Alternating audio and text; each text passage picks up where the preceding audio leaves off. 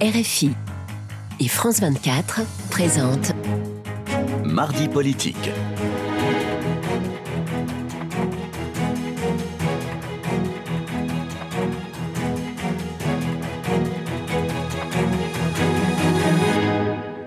C'est l'heure de mardi politique sur France 24 et RFI. Bonsoir Frédéric Rivière. Bonsoir Rosine, bonsoir à tous. Et ensemble, nous recevons Franck Riester. Bonsoir. Bonsoir à tous les deux. Vous êtes ministre délégué auprès euh, de la Première euh, ministre, chargé des relations avec euh, le Parlement. Donc, c'est un poste stratégique en ce moment. Merci d'avoir accepté notre, notre invitation. Alors, Emmanuel Macron s'envole ce soir pour une visite d'État aux États-Unis. Bien sûr, il sera question de la guerre en, en Ukraine, mais aussi du sujet épineux de l'offensive protectionniste des Américains avec l'Inflation Reduction Act, un plan de soutien aux entreprises de, euh, américaines de 400 milliards de dollars. Le président français vient-il plaider la cause euh, des Européens euh, qui s'en inquiètent, Notamment, c'est sûr que les États-Unis sont un grand pays, partenaire de l'Europe, partenaire de la France, incontournable. Et nous voulons entretenir encore de plus grandes relations commerciales avec les États-Unis, mais il faut que ces relations soient loyales et que la concurrence soit loyale. C'est pour ça que nous avons une stratégie de compétitivité, faire en sorte que la France soit toujours compétitive dans la compétition mondiale et notamment avec les États-Unis, mais aussi continuer à améliorer euh, la euh, loyauté, si je puis dire, des échanges. Euh, c'est la raison pour laquelle, par exemple, récemment, vous considérez que c'est déloyal bah, par, certains aspects. Regardez ce qui a été décidé au niveau européen sous présidence française de l'Union européenne en matière de réciprocité, d'ouverture des marchés publics. Aujourd'hui, euh, les entreprises américaines ont accès à 100% potentiellement des marchés publics européens, alors que les marchés, alors que les entreprises européennes n'ont accès qu'à 30% des marchés publics américains. Et donc nous avons. Ça veut dire que l'Europe pêche par naïveté Elle pêchait par naïveté, naïveté, et notamment sous impulsion française. Nous avons modifié la loi et aujourd'hui nous avons un outil juridique dans la loi européenne qui permet d'imposer à nos partenaires commerciaux dans le monde entier, et spécifiquement les États-Unis, de respecter la réciprocité dans l'ouverture des marchés publics. Et il, aura l'occasion de discuter effectivement, euh, euh, a priori avec euh, le président Biden, de cette question de cette loi américaine qui vient d'être votée et qui met d'une certaine façon des, entreprises européennes en situation de, bah, concurrence déloyale avec leurs collègues américaines. Je crois que on a tous à gagner à lutter contre le protectionnisme et, tout ce qui concourt, et, tout ce qui concourt à hmm. euh, fausser la concurrence n'est pas de bonne politique. Mais est-ce qu'on peut faire pareil, c'est-à-dire le Buy euh, European Act, c'est-à-dire faire faire pareil, c'est-à-dire pour les voitures, eh bien euh, produire, fabriquer en Europe acheter en Europe et bénéficier de la, fameuse ristourne des 35% des, que, que, fait les États-Unis. Je pense en tout cas qu'il faut euh, se doter d'outils qui nous permettent de répondre à cette concurrence déloyale avec les États-Unis, mais c'est vrai aussi avec la Chine, c'est vrai avec d'autres pays. Euh, nous sommes aujourd'hui dans une compétition très rude mondialement. Et, le fait d'être en européen nous donne de la force. Et il faut que cette force soit au service de la concurrence loyale. Je vous ai cité l'exemple de l'ouverture, de la réciprocité dans l'ouverture des marchés publics. En ce qui concerne euh, spécifiquement ces questions de privilégier les entreprises européenne par rapport à d'autres entreprises du monde entier, ben pourquoi pas si nos partenaires ne jouent pas le jeu. Quand vous dites pourquoi pas, c'est-à-dire l'Europe a des scrupules à appliquer la loi du talion, c'est-à-dire à, employer des sanctions à la hauteur de celles que de l'avantage que les États-Unis accordent à leurs propres pas entreprises. Pas du tout. Euh, nous considérons que le protectionnisme n'est pas une bonne euh, solution parce que nous avons besoin d'échanges. L'Europe et la France. C'est un réflexe des États-Unis assez récurrent. Il faut se rappeler que nous avons besoin d'exporter. Nous avons besoin d'échanges internationaux.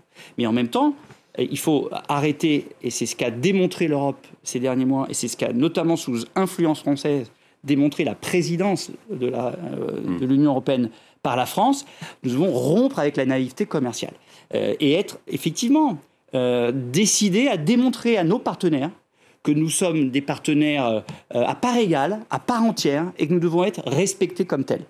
C'est ce que nous avons démontré aussi, rappelez-vous, pendant le conflit entre Airbus et Boeing, où nous avons réussi par la détermination qui était la nôtre, en mettant aussi des droits de douane aux produits américain à faire changer la politique américaine qui a retiré les siens, notamment sur le vin, vous savez, le vin français, qui était pénalisé dans ses exportations vis-à-vis des États-Unis. Donc il faut à la fois de la fermeté, de la diplomatie, mais de la fermeté. Et c'est ce que je crois le président de la République va faire là euh, dans ce voyage d'État. Je, rappelle quand même que ce voyage d'État, qui est le premier organisé par euh, euh, Joe Biden depuis qu'il est président de la République, président des États-Unis, pardon, démontre bien l'importance de la France à ses yeux en Europe. Est-ce que dans une situation comme celle-là, évidemment, l'Europe a tout intérêt à faire front commun, mais est-ce qu'il n'y a pas le risque qu'une fois de plus, les intérêts personnels, les intérêts nationaux reprennent le dessus et empêchent d'avoir ce, bloc solidaire? Il y a toujours ce risque-là. C'est vrai que c'est beaucoup d'énergie de convaincre un certain nombre de nos partenaires euh, d'avoir une politique euh, plus euh, offensive en matière commerciale. Je l'ai bien vécu en tant qu'ancien ministre du commerce extérieur pendant, je l'ai vécu mmh. pendant deux ans. mais c'est parce qu'on est européen, c'est-à-dire parce qu'on est unique, qu'on est plus fort et qu'on peut imposer justement cette réciprocité si importante. Mmh. Et, et, et je crois quand même, du fait de ces pratiques d'un certain nombre de pays, là je parlais de la Chine, des États-Unis, que les, les, états d'esprit euh, évoluent en Europe euh, et que beaucoup de pays qui étaient très libre-échangistes euh, ont évolué et suivent maintenant la France dans sa volonté d'être beaucoup moins naïve en matière commerciale. Oui, mais c'est un protectionnisme aussi vis-à-vis de la Chine. Plus que la Chine a aussi évidemment une politique qui, par bien des égards, met en place une concurrence déloyale. Et nous devons être aussi très déterminés. mais les Américains, oui, c'est surtout vis-à-vis de la Chine qui se protègent. Qui se, qui oui, mais aussi. qui se protège vis-à-vis de la Chine qui a des pratiques déloyales, c'est pas une raison pour se protéger euh, ou mettre en place des dispositions déloyales vis-à-vis -vis des Européens qui veulent justement bâtir avec les États-Unis des relations équitables euh, loyale en matière commerciale. Alors je disais, vous êtes ministre euh, auprès des chargés des relations avec euh, le, Parlement. Donc le gouvernement en est à son sixième 49.3 sur le budget et sur celui de, la sécurité sociale. ce texte, je, rappelle que ce texte 49.3 permet de passer en force. Un septième sans doute pour bientôt? Vous savez, le 49.3, c'est un outil de la Constitution que nous utilisons pour permettre que la France puisse avoir un budget en 2023 et un budget de la sécurité sociale au moment où les oppositions, avant même de regarder les textes, nous ont dit qu'elles ne voteraient pas ces textes-là. Oui, mais quand on vote un budget, c'est qu'on appartient à, une à, la majorité. Oui, mais, mais dont, acte. mais, mais du coup, du coup euh, euh, on assume nos responsabilités aussi. On utilise les outils prévus par la Constitution pour doter la France d'un budget, un, budget de la sécurité sociale. Pour autant, sur les autres textes, et y compris des textes mm. financiers comme les projets de loi de finances rectificatives, un cet été et un en fin d'année, ont réussi à trouver des majorités plus larges que celles et ceux qui soutiennent Emmanuel Macron pour voter les textes. Mais, mais enfin, tout de même, la, la, rapidité avec laquelle les, 49-3 s'enchaînent euh, donne presque le tournis. Euh, et, alors, il faut rappeler que c'est limité donc euh, aux textes budgétaires, que, en dehors des textes budgétaires, le recours au 49-3 est limité à un par session parlementaire. Est-ce que le sevrage ne va pas être un peu brutal? Oui, non, puisque sur les autres textes, nous arrivons à trouver des majorités sans utilisation du 49.3. Et pourquoi ça donne le sentiment euh, qu'il y en ait beaucoup qui sont utilisés? C'est parce que dans ces lois financières, le projet de loi de finances et le projet de loi de finances de la sécurité sociale, à chaque étape de la lecture à l'Assemblée nationale, mais ensuite à travers la navette avec le Sénat, il faut revoter. Mais c'est sur le même texte. Donc, dans l'absolu, il n'y aurait que deux 49.3, un pour le PLF et un pour le PLFSS. Euh, voilà. Mais pour les autres textes, et je le redis, y compris des textes financiers où on pourrait utiliser le 49.3 sans que ça vienne perturber notre euh, possibilité d'utiliser le 49.3 pour des textes classiques. Nous ne le faisons pas parce que nous recherchons toujours, à la demande de la Première ministre, le dialogue, le compromis. Nous tenons compte des, évidemment euh, du travail des députés de la majorité, mais aussi de l'opposition. Et je rappelle qu'on a voté euh, sept textes grâce à ce travail de compromis et cette nouvelle méthode voulue par la Première ministre à la demande du Président de la République, de prendre plus de temps pour discuter, de mettre des textes plus court, de prendre en compte les améliorations proposées par les oppositions et la majorité pour trouver des textes finalement meilleurs. Parce que ce qu'on peut observer, c'est que quand on travaille, quand les parlementaires font ce travail de fond constructif, eh bien, on améliore les textes proposés par le gouvernement. Vous, allez nous dire quel rôle vous avez là-dedans, puisque d'autres textes, vous l'avez dit, notamment, ont été euh, votés, en tout cas en, première lecture, avec l'aide des Républicains et du Rassemblement national. Il s'agit de l'assurance chômage et également la loi LOPMI, enfin une loi de programmation sur euh, les moyens donnés aux forces de sécurité. Euh, finalement, vous le dites, oui, ces compromis se font, et, et c'est vous qui œuvrez, on va dire, en coulisses dans ces cas-là. Vous, Alors, ce sont les, ministres au fond qui mènent les discussions en lien avec les députés ou les sénateurs. Et c'est aussi dans cette nouvelle Vous méthode. C'est, au, ministre d'aller convaincre les, parlementaires? Non, mais c'est, eux qui portent leur texte, donc c'est eux qui, connaissent le sujet et qui peuvent euh, argumenter sur les, avantages ou les inconvénients des amendements proposés par les parlementaires.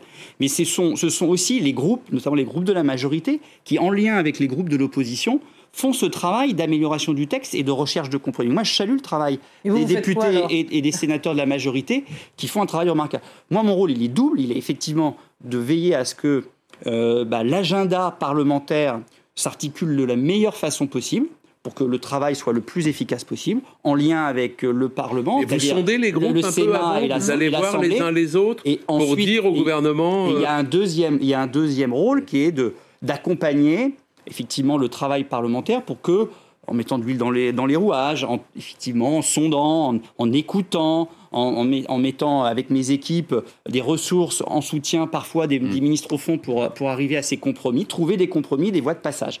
Donc c'est un rôle d'accompagnateur, de, parfois de médiateur, mais au service, encore une fois, du travail que fait le ministre au fond. Ce sont les ministres au fond qui pilotent ces textes-là. Et je rappelle, vous avez dit avec qu'on avait eu des des votes euh, en, élargissant la majorité au, LR, c'est vrai.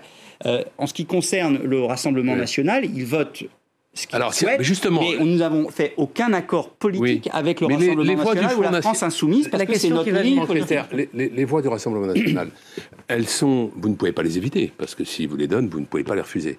Euh, mais c'est comme ça, vous les acceptez parce que vous ne pouvez pas faire autrement, ou au fond, elles sont les bienvenues. Non, mais euh, d'abord, ma question est très simple. Hein, oui, bien sûr. Mais on respecte d'abord les députés, quelle que soit leur couleur politique, parce que c'est respecter les Français qui ont voté pour eux. Et donc, je discute moi avec tous les groupes dans le cadre de l'organisation des travaux. Ensuite, on a fait un choix qui est de faire un choix, qui est celui de ne pas faire d'accord politique ni avec le Rassemblement national, ni avec la France insoumise, parce que ils ont une vision de la société française qui n'est pas la nôtre. Ils ont une volonté d'antagoniser la société française, pendant que nous on veut la rassembler. Pour autant, en tant que député, ils votent euh, en légitimité et ils votent ce qu'ils souhaitent voter. Mais en tout état de cause, euh, nous ne, bâtissons pas des, compromis politiques ou, nous n'essayons pas de faire passer des textes avec la France insoumise ou avec le Rassemblement national. Pour autant, ils sont évidemment libres de voter ce qu'ils veulent. Alors, il, euh, y a deux textes, deux gros morceaux. Ce sera bien sûr la, réforme des, retraites et puis euh, surtout la, la, loi immigration qui arrive fin fin décembre ou début janvier, je ne sais plus. Euh, début l'année prochaine. Début l'année prochaine. Donc Olivier Dussopt, le ministre du Travail, et Gérald Darmanin, le ministre de l'Intérieur, ont présenté il y a quelques semaines les contours de la future loi immigration. Les deux volets principaux, si je puis dire, c'est la maîtrise de l'immigration, avec un volet plutôt euh, répressif, et euh, la régularisation des sans-papiers pour combler les métiers en, tension. Vous ne, comptez, vous ne contentez ni la gauche, ni la droite, et encore moins l'extrême droite. Comment, cette fois, comptez-vous euh, trouver un accord avec euh, ces deux partis, enfin LR et, l'extrême droite, parce que la gauche, la LFI, comme vous le disiez, ils ne partagent pas du tout la même vision que vous D'abord, c'est une question sensible, une question difficile, qui est une préoccupation, une parmi d'autres, mais une préoccupation de nos compatriotes et on souhaite euh, s'y atteler parce qu'il y a un certain nombre de dysfonctionnements. Euh, il y a une méthode, d'abord la, même, toujours, la concertation, euh, le travail d'écoute, bâtir une proposition de texte et ensuite l'améliorer avec le travail parlementaire. Là, nous sommes dans cette première partie qui est la partie de concertation. Donc, Olivier Dussopt, de son côté, Gérald Darmanin, par ailleurs, mène des consultations avec les différentes organisations syndicales, avec les partis politiques, les, groupes politiques, pour recueillir leur position sur ce sujet-là. Il y aura un grand débat à l'Assemblée nationale et un grand débat au Sénat sur cette question d'immigration au mois de décembre. Et ensuite, l'année prochaine, il y aura la proposition d'un texte et ensuite, évidemment, un travail de fond au Parlement pour améliorer le texte et le, voter. Avec cette volonté d'élargir, évidemment, euh, la, majorité qui soutient Emmanuel Macron pour voter ce texte, euh, qui est un texte qui sera un texte pour répondre d'une façon pragmatique aux enjeux sur cette question-là. Les questions de comment on améliore le nombre de personnes qui sont renvoyées dans leur pays, qui sont sous mm. décision de justice d'OQTF Comment on fait en sorte que des, euh, des, des, immigrés qui sont sans titre de séjour et qui ont un travail dans un secteur qui est un secteur sous tension puissent avoir un titre de séjour. Il nous reste trois minutes et, et, toutes ces questions, et toutes ces questions-là et toutes ces questions-là auront une réponse pragmatique dans ce texte de loi. la, question est un petit peu longue, mais parce qu'on a appris entre hier et aujourd'hui que euh, la ministre des collectivités territoriales Caroline Cailleux avait démissionné. La Haute Autorité pour la transparence de la vie publique lui reproche d'avoir minimisé son très important patrimoine et la soupçonne de fraude fiscale et a fait donc un signalement au procureur de la République. Et on a appris aussi que le secrétaire général de l'Élysée, Alexis Collère, était euh, mis en examen depuis septembre dernier. Il est lui soupçonné d'avoir participé à des décisions sur l'armateur MSC euh, avec lesquels il a des liens euh, familiaux. Est-ce que ça n'est pas une nouvelle tâche sur la République exemplaire d'Emmanuel Macron? Écoutez, en ce qui concerne Alexis Collin, il y a une mise, en examen, ce n'est absolument évidemment pas une condamnation, et donc il y a le, respect de la présomption d'innocence, et, donc les choses de ce point de vue-là sont claires.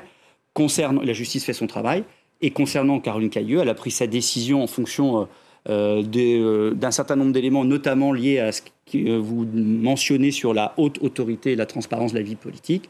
Là aussi, laissons la haute autorité faire son travail. En tout cas, elle n'est plus membre du gouvernement. Sur l'affaire euh, McKinsey, euh, ces cabinets euh, de conseil, est-ce que vous trouvez, comme Bruno Le Maire, que, en a un peu trop abusé?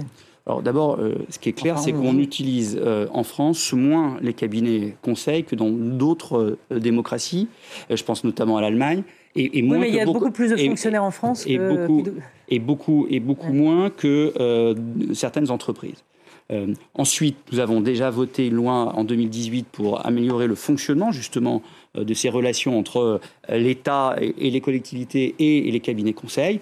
Ensuite, vous savez, on a besoin d'avoir aussi recours à des cabinets conseils, notamment dans, la, réorganisation des systèmes d'information, parce qu'on a besoin d'avoir l'expertise de ces cabinets qui ont une vision transversale, qui peuvent euh, partager leur vision des choses sur d'autres clients au service de l'État. Et en même temps, vous avez vu qu'il y a une grande réforme de la fonction publique pour euh, muscler notre jeu en matière de pilotage et en matière de compétences au sein de, de, l'État français. Et je pense que ça va dans le bon sens. En, 15 secondes, est-ce qu'il faut que les parlementaires, les députés travaillent un peu moins? Certains disent qu'ils sont aujourd'hui euh, complètement exténués par le rythme qui leur est imposé. Ce qui, est sûr, c'est que ce nouvel équilibre avec une, majorité relative renforce la présence des oppositions et donc de la majorité dans l'hémicycle, mm, mm. avec euh, du coup un certain nombre de, problèmes d'organisation. Mais la présidente euh, de l'Assemblée nationale euh, s'en occupe. Elle a, fait elle a organisé une réunion aujourd'hui même avec les présidents de groupe.